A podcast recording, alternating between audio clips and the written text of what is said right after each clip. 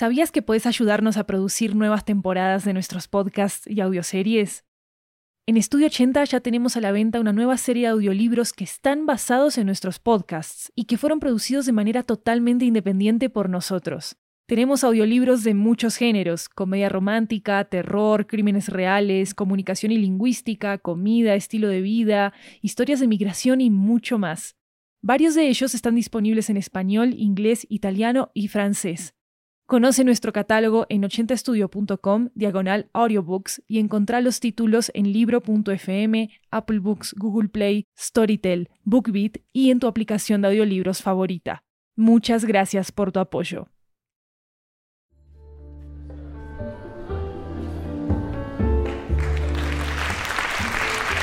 Hi everyone, welcome to 80 Cuentos, a Latin American anthology with audio tales coming from all around the region. I'm Maru Lombardo, your host, and this story comes to us from Buenos Aires, Argentina. Our first high fantasy story at 80 Cuentos. So here goes The Forge, created by Belén Saitua.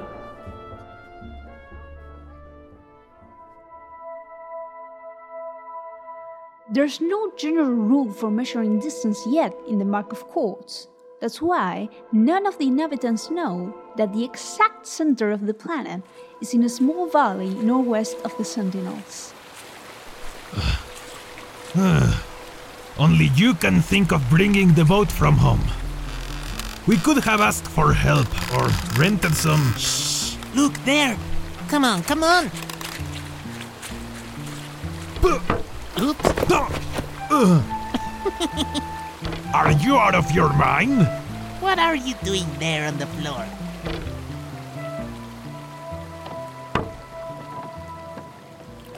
Tradition dictates that during the summer solstice festival, each family in courts must leave an offering outside their homes to attract good luck. So, the brothers Barion and Barion set out to hunt an endir, a very strange fish with shiny heavy scales. And well, Nendir scales are known for their unique quality. After heated by the right temperature, they can be molded into something new.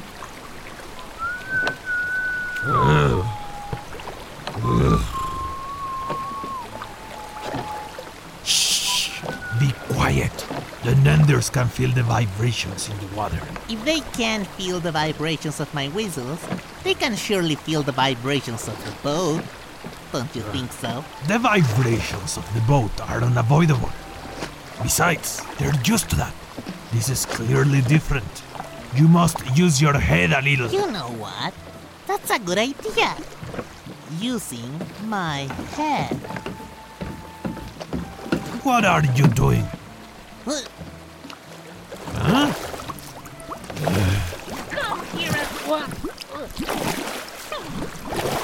What did you do? I've got him! I've got him! I've got him! I've got him! Darian, you didn't let me use my head! The Nandir ran off!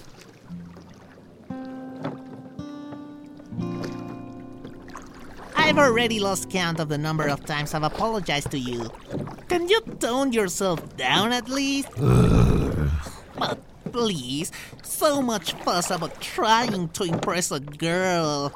Ah, you don't understand anything. Matilda has nothing to do with it. Yes, of course. Oh, Darian! Hunting a nanter is a great feat. If only there was a manly, muscular man who could get one for this festival. Uh, first of all, she doesn't talk like that. She has the sweetest voice, like a ballad in springtime. God. And second, hunting an endir is quite a feat. No one quite knows how it can swim with such agility and such heavy scales. At other times, they were a symbol of marvel and discovery. But people forgot about them. And now they just never show up. The tradition was broken. It's almost as if the Nendirs wanted to tell us that we are not worthy of miracles. Did you hear that?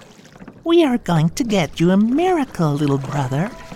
Maybe even Matilda will give you a ball. Ah, pass me the net, you fool! Carefully.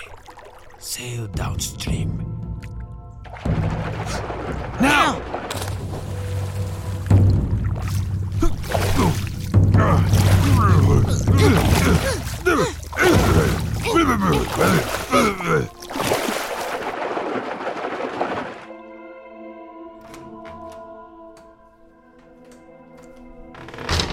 I'll start preparing the fire. Take care of the cleaning. Oh, and don't forget to put up the closed sign. Otherwise, in 10 minutes, we'll have Miss Cecilia at the door. Every year, it's the same thing. She polishes the cutlery on the day of the festival. Right away!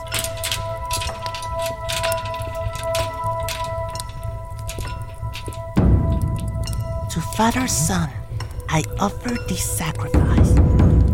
Let us spend the immovable and tame the inexorable. May the heat transform my hands into your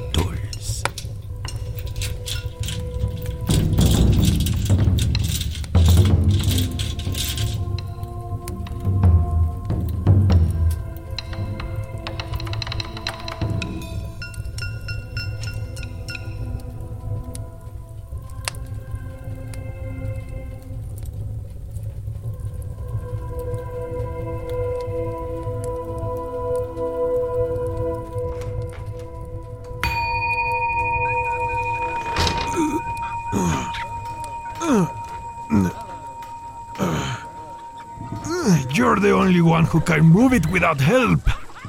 Stop complaining and use the strength of your arms instead of your backs. Uh, Otherwise, you'll tear yourself apart. Ugh, but why don't you show yourself up here? Uh, how are you doing, Miss Cecilia? We'll be with you soon. The statue of a hawk in full flight now adorns the front of the forge. Sometimes, all it takes to achieve wonder is the absolute conviction that the inflexible can be transformed.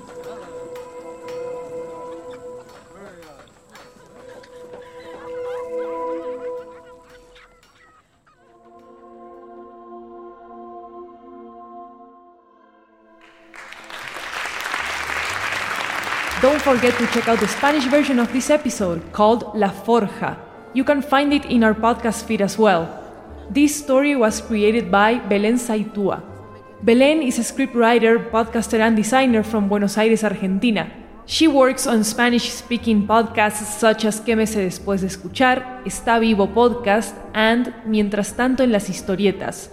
You can follow her on Twitter and Instagram at Bel Saitua. Varion and Berion were voiced by Jose Eric Yáñez. Eric is the producer of Spanish speaking podcasts such as Psicofonías and Queer Podcast. Jeremias Juarez made the music and sound designing for this episode. You can check out transcripts for our episodes at 80studio.com slash 80-cuentos. I'm Maru Lombardo. This is 80 Cuentos. Thank you for coming and, of course, thanks for listening.